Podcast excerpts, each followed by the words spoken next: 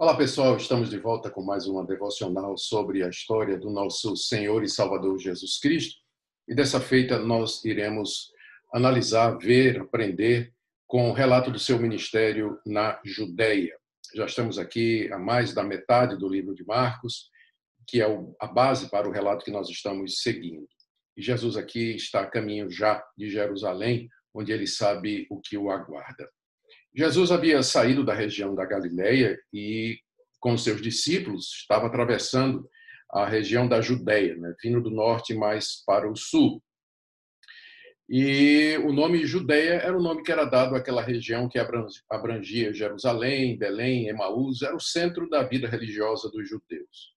E era a maior concentração do judaísmo farisaico. E é exatamente ali que Jesus tem que ir para cumprir a vontade do seu Pai e o seu plano de redenção da humanidade.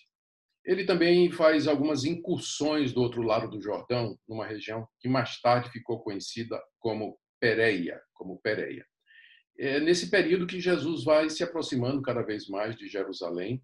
Ele sabe que é ali que o plano do Pai para ele haverá de se consumar, e ele, contudo, continua instruindo seus discípulos a respeito do reino de Deus e o conflito com os líderes religiosos, os fariseus, seus escribas e agora também os saduceus, os principais sacerdotes. Esse conflito começa a se acentuar e ele vai ter o seu clímax no julgamento de Jesus e na sua condenação em morte. Vejamos então quais são os principais eventos desse ministério de Jesus na Judéia antes dele entrar em Jerusalém montado no jumentinho de maneira triunfal, que vai ser o tema do capítulo 11. Hoje nós vamos ver o capítulo 10. E são cerca de seis ou sete episódios ou eventos que são narrados por Marcos aqui, todos com o objetivo de mostrar quem é Jesus, poderoso Filho de Deus, de mostrar que o seu reino ele não era como o reino desse, desse mundo, que exigia humildade e fé para que se entrasse nele, para ensinar essas verdades aos seus discípulos e à multidão, e, por fim, ele mesmo experimentar a dor e o sofrimento. Vamos ver então o que o Evangelho de Marcos nos diz a respeito disso. Nós vimos aí no capítulo 10 de Marcos, de, a partir do verso 1, que Jesus entra no território da Judéia e que as multidões o seguem. E, como sempre, Jesus começa a ensinar para elas quando, mais uma vez, os fariseus se aproximam para testar Jesus. Eles já estavam resolvidos a matar Jesus, precisavam apenas agora encontrar a oportunidade, uma vez que Jesus era muito popular, eles não queriam arriscar um levante no meio do povo. E a pergunta que eles fazem dessa feita é a respeito do divórcio.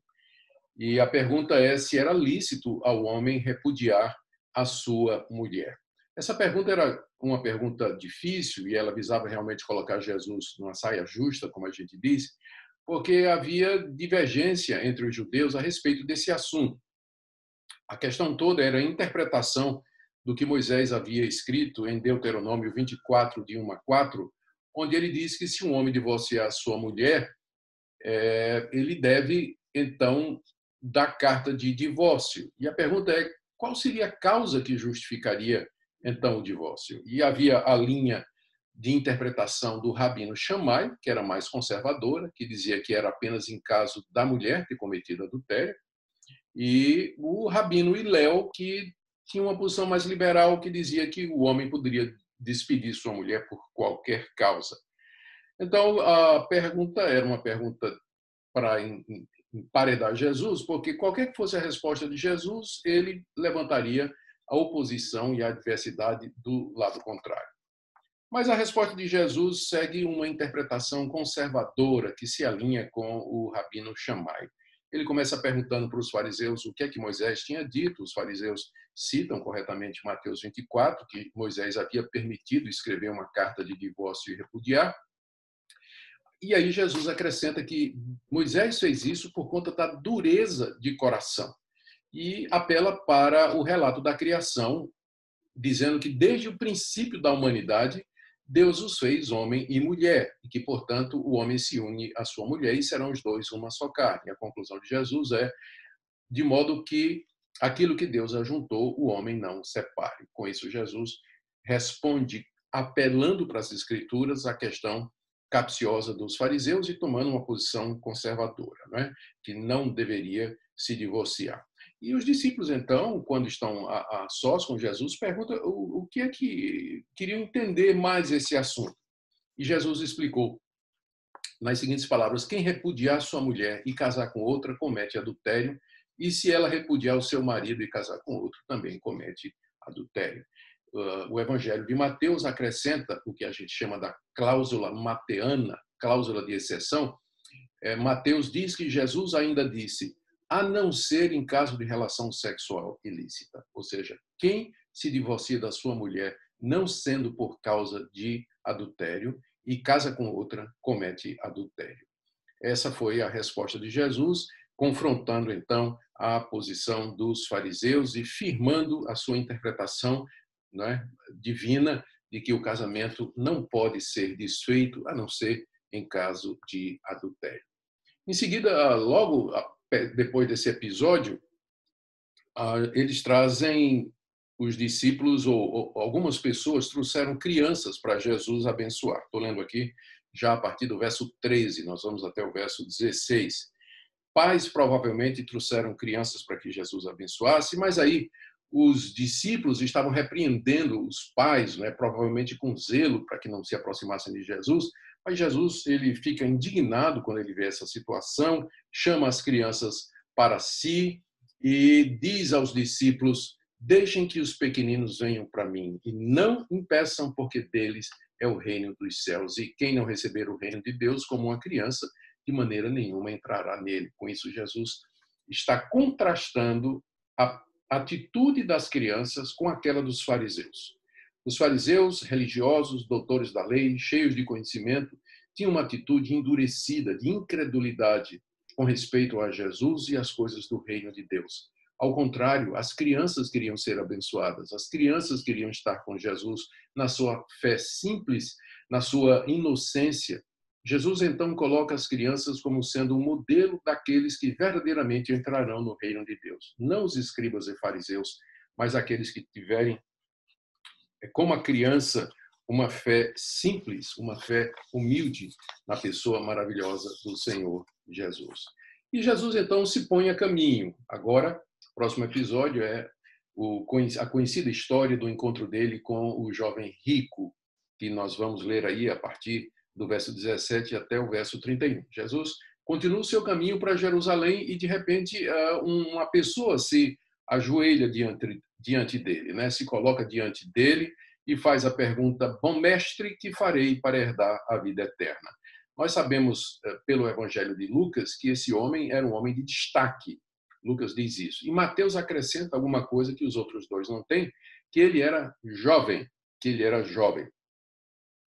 E o que é que esse, o que é que esse jovem rico e influente ele queria com Jesus? A pergunta dele é: Bom mestre, o que farei para herdar a vida eterna?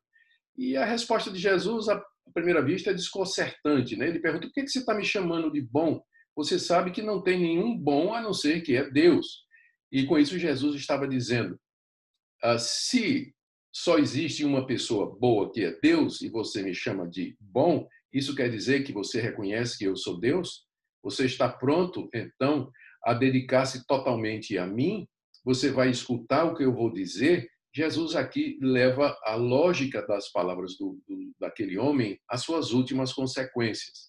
E em seguida ele traz diante do homem o padrão judaico de, de santificação e de pureza. Você conhece os mandamentos, né? não mate, não cometa adultério, não furte, não dê falso testemunho, não defraude ninguém, honre seu pai e sua mãe.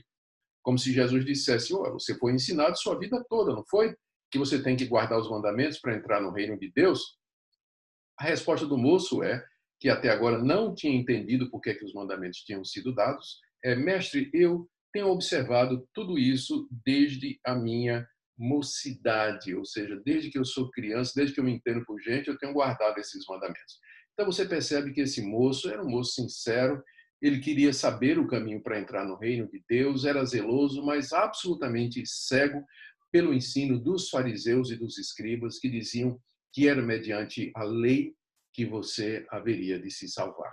Com relação, em oposição a isso, Jesus se apresenta como sendo Deus, para aquele moço e esperando daquele moço fé na sua pessoa, porque esse era o caminho para entrar no reino de Deus. Quando ele dá aquela resposta, guardei tudo isso desde a mocidade, Marcos nos diz que Jesus olhou para ele com amor e disse: só falta uma coisa para você, então. Vá, venda tudo que você tem, dê aos pobres e você vai ter um tesouro no céu. E então venha e siga e me siga. Você não me chamou de bom e bom não é somente Deus. Então é dessa maneira que você vai herdar o reino de Deus, que você vai entrar no reino de Deus. Essa demanda que Jesus fez àquele moço era porque, apesar de toda a sua sinceridade, da sua religiosidade e moralidade, ele tinha um outro Deus, que não era o Deus verdadeiro, que eram as suas riquezas. Ele amava as suas riquezas, seu coração estava nelas, e ele não iria se separar das suas riquezas por absolutamente nada. É o que diz aqui o relato de Marcos, né? Nós lemos então que Marcos diz que ele ficou contrariado com essa palavra. Ele não esperava essa palavra de Jesus. Ele esperava alguma coisa é, mais fácil, por assim dizer. E ele se retira triste porque era dono de muitas propriedades. Aqui esse moço é exemplo de alguém que havia sido cegado pelo ensino dos escribas e fariseus, que pensava que a justiça era através da guarda da lei e que amava o dinheiro e era avarento, apegado à sua fortuna, exatamente como os fariseus eram também. E aqui o Senhor Jesus Cristo coloca de maneira muito clara: se alguém quiser entrar no reino de Deus, não é pela guarda da lei, mas você tem que abandonar os ídolos, você tem que me ter em primeiro lugar, fazer de mim o seu Deus e me seguir, ainda que isso custe a sua fortuna e custe todos os seus bens que demanda não é, do Senhor Jesus. É claro que ele não faz essa demanda, não é uma demanda generalizada. O ponto é esse aqui. Você não pode amar alguém ou ter alguém em maior consideração do que o Senhor Jesus na sua vida. Se você não renunciar a todos os seus ídolos, no sentido de que, se você não considerar o Senhor Jesus mais valioso, precioso do que todos os seus bens, uh, ou de qualquer outra pessoa que você ame, que você considere, você não poderá entrar no reino de Deus. O Senhor Jesus exige consagração total, dedicação integral ao reino de Deus, à sua pessoa, daqueles que pretendem entrar no reino do Senhor Jesus Cristo. Esse episódio introduz o ensino de Jesus sobre a dificuldade de ricos entrarem no reino dos céus. E, mais uma vez, o seu alvo aqui são os fariseus, que eram avarentos e possuidores de muitas riquezas também. Uh, depois que o jovem rico se afasta, e aqui eu estou lendo já a partir do verso 23, depois que o jovem rico se afasta contrariado, Jesus vira para os seus discípulos e diz: Quão difícil é para os que têm riqueza entrar no reino de Deus. Os discípulos ficaram né, estranhar aquilo, Jesus disse: Olha, é mais fácil passar um camelo pelo fundo de uma agulha do que um rico entrar no reino de Deus, ou seja, virtualmente impossível. E aí os discípulos ficaram muito admirados e disseram assim: Mas então quem é que pode ser salvo, né? Quem é que pode ser salvo? Se o reino de Deus é tão estreito assim, quem é que pode entrar nele? E a resposta de Jesus, citando seus discípulos, foi de que para os homens isso é impossível, Contudo, para Deus, não, porque para Deus tudo é possível. Quando Jesus disse para os homens é impossível entrar no reino de Deus, nós devemos nos lembrar a resposta do jovem rico. Não é? O jovem rico pensou que era possível entrar no reino de Deus guardando aqueles mandamentos. Mas Jesus diz com clareza que não é por mérito, não é por obras que alguém pode entrar no reino de Deus, mas somente mediante a ação de Deus. Deus torna a salvação possível. É Deus quem salva pecadores. E a essa altura, Pedro já sem entender muita coisa, ele diz assim: Mestre, nós largamos tudo para seguir ao Senhor. Nós vamos ser salvos? Nós abandonamos casa, nós abandonamos nosso trabalho. Eu era pescador e estou aqui seguindo o Senhor. Então, eu estou entre esses que você salva. E Jesus então faz a declaração de que todos aqueles que abriram mão das coisas mais importantes da sua vida, sua família, seus bens, seu trabalho, por amor a Ele e por amor ao Evangelho, vai receber muito mais da parte de Deus e também a vida eterna. Apesar de que muitos primeiros serão últimos e os últimos serão primeiros. Jesus aqui já está fazendo uma profecia velada a respeito da entrada dos gentios, do, dos não-judeus no reino de Deus. Os primeiros aqui são os judeus, que primeiro ouviram a mensagem do reino de Deus e a quem Jesus foi dirigido em primeiro lugar. E os últimos são os gentios, que depois da rejeição dos judeus, receberam o evangelho através da pregação do apóstolo Paulo, principalmente o apóstolo dos gentios. Mas Jesus aqui já antecipa que Israel vai ser rejeitado porque rejeitou a ele e que Deus haveria de chamar os gentios para entrarem no seu reino, não é? E aqui são boas novas para nós que somos gentios e não judeus, nós que somos últimos, podemos ser os primeiros no reino de Deus, sem dúvida nenhuma. Preciso também esclarecer mais uma vez que Jesus não está dizendo que pessoas que têm posses, pessoas que são ricas, elas não vão entrar no reino de Deus. Há muitas pessoas que são ricas, pessoas de posses, pessoas influentes, poderosas em termos humanos, e que são servos simples, fiéis do Senhor Jesus Cristo e que certamente herdarão o reino de Deus, não pelo que são, pelo que fizeram, mas, como disse Jesus, tudo é possível para Deus, pela ação de Deus.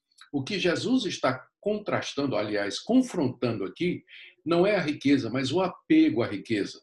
Não é o, o ouro, mas o amor ao ouro. Não é o dinheiro, mas a fazer do dinheiro o seu Deus. Então, pessoas que são avarentas, que amam suas riquezas, que vivem para amealhar riquezas e não dão o primeiro lugar a Deus, essas pessoas, é mais fácil um camelo passar pelo fundo de uma agulha do que uma pessoa dessa entrar no reino de Deus. Muito bem. A partir daí, Jesus começa a outra vez predizer a sua morte e sua ressurreição. Marcos diz que eles estavam a caminho, subindo para Jerusalém subindo, e Jesus ia adiante dos discípulos. Né? Eu já estou lendo aqui o verso 32 do capítulo 10, vá acompanhando aí, fazendo a leitura. E Jesus estavam eh, Jesus ia na frente dos discípulos, firmemente no caminho para Jerusalém, e os discípulos apreensivos, eh, eh, angustiados, eles não, não tinham entendido ainda tudo o que estava acontecendo. E Jesus, mais uma vez, eu creio que já é a terceira vez, Jesus chama os seus discípulos para revelar o que, é que ia acontecer para ele, com ele. E ele diz: Nós vamos subir para Jerusalém, e o filho do homem, era como Jesus se referia a si mesmo, ele vai ser entregue aos principais sacerdotes e aos escribas, ele vai ser condenado à morte, vão entregá-lo aos gentios, vão zombar dele, cuspir dele, açoitá-lo, matá-lo, mas depois de três dias ressuscitará. É a terceira vez que Jesus revela aos seus discípulos que apesar dele ser o filho de Deus, o Messias, não é agora que ele virá em glória. Não é agora que ele virá estabelecer o reino de Deus plenamente. Ele veio inaugurar o reino de Deus através da sua morte, através do seu sofrimento. Ele vai ser rejeitado pelos líderes de Israel e ele vai experimentar a cruz em favor do seu povo. E isso os discípulos não entenderam eles não tinham entendido até agora o porquê Jesus, o Filho de Deus, que fez tantos sinais, tantos prodígios, que tinha tanta autoridade, por que, que ele iria morrer? É a terceira vez que Jesus diz isso para os seus discípulos e eles continuam realmente sem entender. Eles gostaram da parte da ressurreição, porque o próximo episódio que Marcos nos relata aqui, e que está aqui do, do, do verso 35 a 45, é um episódio que mostra como realmente os discípulos não tinham entendido. Jesus tinha dito que iria ressuscitar o terceiro dia. Eles então, de alguma forma, entenderam, entenderam que de alguma forma Jesus haveria de aparecer em glória, em autoridade. E aí o que é que acontece? Tiago e João, e Mateus nos diz que isso foi através da mãe deles. Tiago e João, tendo a mãe como intercessora, se aproximam de Jesus e fazem um pedido. Né? Nós queremos que o Senhor nos conceda um pedido. E Jesus diz: O que é que vocês querem? E aí, é, Tiago e João, eles fazem o seguinte pedido: Permite que na tua glória, quando tu ressuscitares, de cruz eles não queriam saber, estavam interessados na glória. Permite que na tua glória nós nos assentemos uma à direita e outra à esquerda. Gente, que pedido, não é? Que pedido desses dois eles não tinham entendido nada. Jesus tinha falado em ser morto, é, crucificado, rejeitado. ah, tudo aquilo, mas só um ponto chamou a atenção deles: a glória, a ressurreição. Aí Jesus respondeu: Vocês não têm ideia do que é que vocês estão pedindo, porque para experimentar a glória, você tem que experimentar a cruz. Vocês podem beber o cálice que eu vou beber, ou ser batizado com o batismo que eu vou ser batizado, que Jesus está dizendo é: vocês estão dispostos a passar pelo que eu vou ter que passar antes da ressurreição, antes de ser glorificado? E aí eles disseram assim, sem saber o que estavam dizendo: Nós podemos sim. Aí Jesus disse: Sim, vocês vão beber o cálice que eu vou beber e vão ser batizados com o batismo que eu vou ser batizado. Jesus está dizendo é: de fato, vocês ainda não têm consciência disso, mas vocês vão ser martirizados, vocês vão sofrer pelo meu nome e vocês vão experimentar a humilhação, a dor e o sofrimento pelo qual eu irei primeiro passar.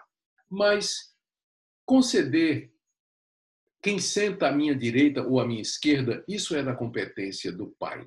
Eu não posso fazer isso de Jesus aqui, não é? Não me compete dizer isso, mas o Pai. Aqui, o Senhor Jesus, no seu estado de humilhação, ele reserva para o Pai que o enviou as decisões a respeito do reino de Deus. E aí, quando os dez discípulos ouviram isso, eles ficaram indignados com Tiago e João, e Jesus então aproveita para dar mais uma lição a respeito do reino de Deus, dizendo: Olha, aqui nesse mundo, os governadores, os, os reis, os poderosos, eles dominam os seus vassalos, não é? E exercem autoridade sobre eles, mas entre vocês, no reino de Deus, não é assim. Pelo contrário, quem quiser ser grande, esse que seja o, o, o, servo de todos, que se coloque a serviço de todos. E quem quiser ser o primeiro, que seja o servo de todos. Porque o filho do homem mais uma vez, Jesus se refere a si dessa maneira. Ele não veio para ser servido, mas para servir e dar sua vida em resgate de muitos. Jesus aqui faz o contraste entre o reino de Deus, onde impera o serviço, onde impera dar o lugar aos outros, onde impera a humildade, e os reinos desse mundo, onde o que vale é a força, a violência e a autoridade. E Jesus aqui contrasta o seu reino também com a visão dos fariseus, com a visão dos religiosos de sua época, e mostra para os discípulos aquilo que ele disse aos, aos, ao moço rico, não é? Você tem que abrir mão de toda a glória, de todo o poder, de toda a majestade que você tem com suas riquezas, você é uma pessoa de destaque para que você possa entrar no reino de Deus. Que lições preciosas essas que o Senhor e Salvador Jesus Cristo nos está trazendo, né? E aqui no verso 45 do capítulo 10, é talvez a primeira vez em que, com muita clareza, Jesus explica qual o propósito da sua morte. Até agora ele vem dizendo né, que ele vai ser rejeitado, que ele vai ser morto, mas aqui no verso 45 ele diz: Pois o próprio Filho do Homem não veio para ser servido, mas para servir, e aí ele diz, e dar a sua vida em resgate por muitos. É isso que ele veio fazer, dar a sua vida para resgatar muitos. Não todos, porque nem todos serão salvos, mas aqueles que Deus elegeu, aqueles que Deus escolheu, que Deus amou, chamou e predestinou antes da fundação do mundo. Essa é a razão pela qual o glorioso Filho de Deus assumiu a forma humana, se esvaziou da sua glória e sofreu morte e morte de cruz. Ele estava voluntariamente dando a sua vida como pagamento, como resgate pela vida de tantos, de tantos quantos aqueles que o Pai lhes deu antes da fundação do mundo. Seguiram o caminho, chegaram na cidade de Jericó, que fica mais ao norte, não é? já na parte sul da Pereia, ao norte do Mar Morto. E uh, Marcos nos diz que quando ele vai entrando na cidade, uh, aliás, Marcos diz que quando ele estava saindo da cidade, ah, juntamente com os discípulos e numerosa multidão, um cego chamado Bartimeu, eh, ele estava sentado à beira do caminho e, ouvindo que era Jesus, começou a gritar: Jesus, filho de Davi, tem compaixão de mim, tem compaixão de mim. Mateus diz que, é, que eram dois, não é? Mateus diz que eram dois e também que isso aconteceu na entrada de Jericó.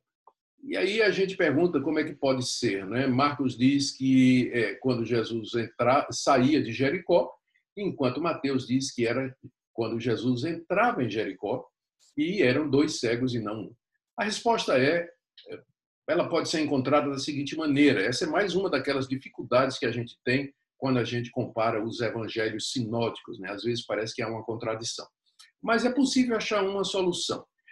Provavelmente o que aconteceu é o seguinte: não eram, eram, eram dois cegos, só que um deles, chamado Bartimeu, foi quem se dirigiu a Jesus e insistiu no pedido para serem salvos. Portanto, Marcos registra apenas um, como também Lucas fala que era apenas um. E outra coisa, esse, esses cegos, dos quais Bartimeu era, era o que se expressava mais, eles começaram a pedir que Jesus curasse na entrada da cidade, quando Jesus entrou na cidade. E ficou insistindo, insistindo, insistindo, até aquele momento em que Jesus estava saindo da cidade. Jesus atravessou a cidade, ele estava indo para Jerusalém, tinha que passar pela cidade. O cego começa, os cegos começam a pedir quando ele entra e Jesus atende quando já está na saída. Essa é uma possibilidade.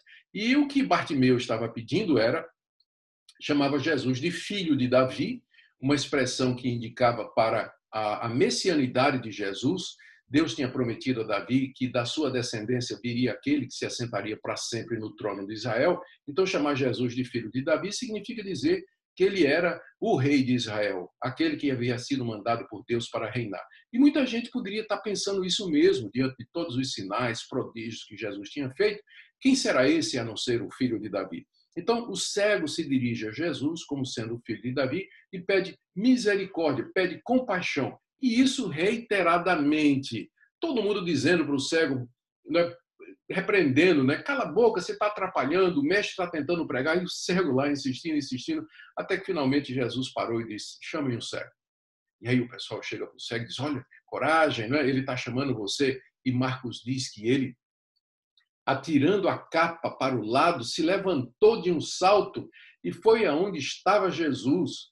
Esse detalhe né, de que ele atirou a capa para o lado, reflete a, a, o testemunho ocular de Pedro. Já dissemos aqui que esse evangelho, na verdade, é, é o evangelho de Pedro. Eusébio, historiador da igreja do século IV, se refere ao evangelho de Marcos como sendo as memórias de Pedro. Marcos simplesmente registrou aquilo que Pedro contou para ele. E aqui tem esse detalhezinho que reflete, não é? Reflete ou, ou, ou, trai a perspectiva ou o testemunho ocular de alguém que estava lá e que viu esse pequeno detalhe, né, de que o cego quando se levanta ele joga a capa de lado.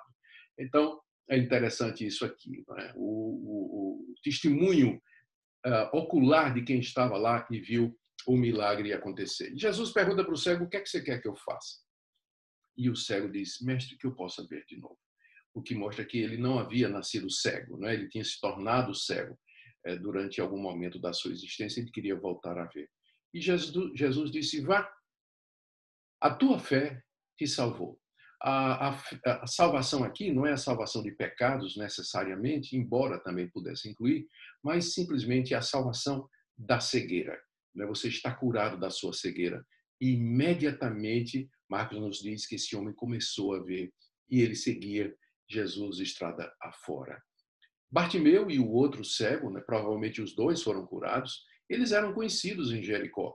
Todo mundo sabia quem eram aqueles cegos que ficavam à entrada da cidade pedindo esmolas. E agora o milagre é feito de maneira incontestável, é público. É diferente de muitos milagres que são feitos hoje e que a gente não sabe quem é a pessoa, ah, não sabe se realmente ficou curada. Mas os milagres de Jesus eram públicos, eram incontraditáveis eram não, não irrefutáveis. Todo, é, Jesus curava gente que era reconhecidamente doente, cega, aleijada, gente que comprovadamente morreu, ele ressuscita, para provar que ele é o poderoso Filho de Deus. O cego Bartimeu tinha mais fé do que os escribas e fariseus. Ele sabia que Jesus era o filho de Davi. E por isso, então, ele recebeu a bênção que ele tanto desejava. Chegamos ao final dessa devocional e eu quero tirar algumas lições importantes para nós aqui. O que é que essa passagem, esses episódios que nós acabamos de comentar aqui, eles nos revelam? Primeiro, que Jesus é o Filho de Deus, de fato, sim. Ele é o Messias, o Salvador do mundo, e agora pode acrescentar o Filho de Davi, aquele que veio cumprir as preciosas promessas feitas não só a Abraão, Isaac e Jacó, mas também ou Israel, mas também ao próprio Davi. Nós aprendemos aqui que está ficando cada vez mais claro, à medida que Jesus se aproxima de Jerusalém, o segredo messiânico. Aquilo que no início, você se recorda, né? lá no início, uh, ninguém, o pessoal ficava sabendo, querendo saber quem é esse homem e o que é que ele veio fazer. Jesus foi guardando o segredo, revelando aos poucos, agora finalmente chegando a, a, perto de Jerusalém, às vésperas de sua morte, Jesus começa a falar abertamente da sua morte, do seu sofrimento, da sua paixão, e agora que ele vai fazer isso para resgatar o seu povo, agora o evangelho começa a tomar as conotações mais claras. A ideia de do Filho de Deus dar a sua vida pelo seu povo começa a transparecer aqui. Ele também diz que virá em glória, que ele vai ressuscitar dos mortos, mas que isso seria precedido pelo seu sofrimento. Nessa primeira fase, Jesus veio inaugurar o reino e somente os que creem nele, como uma criança, é que poderão entrar. E nesse reino, os menores e os que servem serão os maiores e os principais. Essa passagem também reforça né, a dureza de coração dos judeus, a, a, a incredulidade dos seus líderes, a hostilidade mesmo diante de todos os sinais, prodígios e do ensinamento de Jesus, aqueles líderes endureceram o seu coração. E ainda a dificuldade dos discípulos em entender quem era Jesus. Queridos, que lições preciosas para nós e que apelo poderoso esse Evangelho de Marcos, esse capítulo 10 faz para nós, de sermos como as crianças com relação ao reino de Deus, de abandonar tudo, como o jovem rico não fez, renunciar a todos os ídolos e deuses do nosso coração, receber Jesus como o nosso Senhor e Salvador, o primeiro e mais importante amor da nossa vida e dedicar nossa vida completamente a Ele. E entender que antes da glória tem a cruz. Que Deus abençoe sua vida, que você esteja disposto a ser um servo do Senhor Jesus, viver para a glória dele e aqui nesse mundo servir aos outros dar a sua vida para abençoar a vida de outras pessoas. Até a próxima devocional.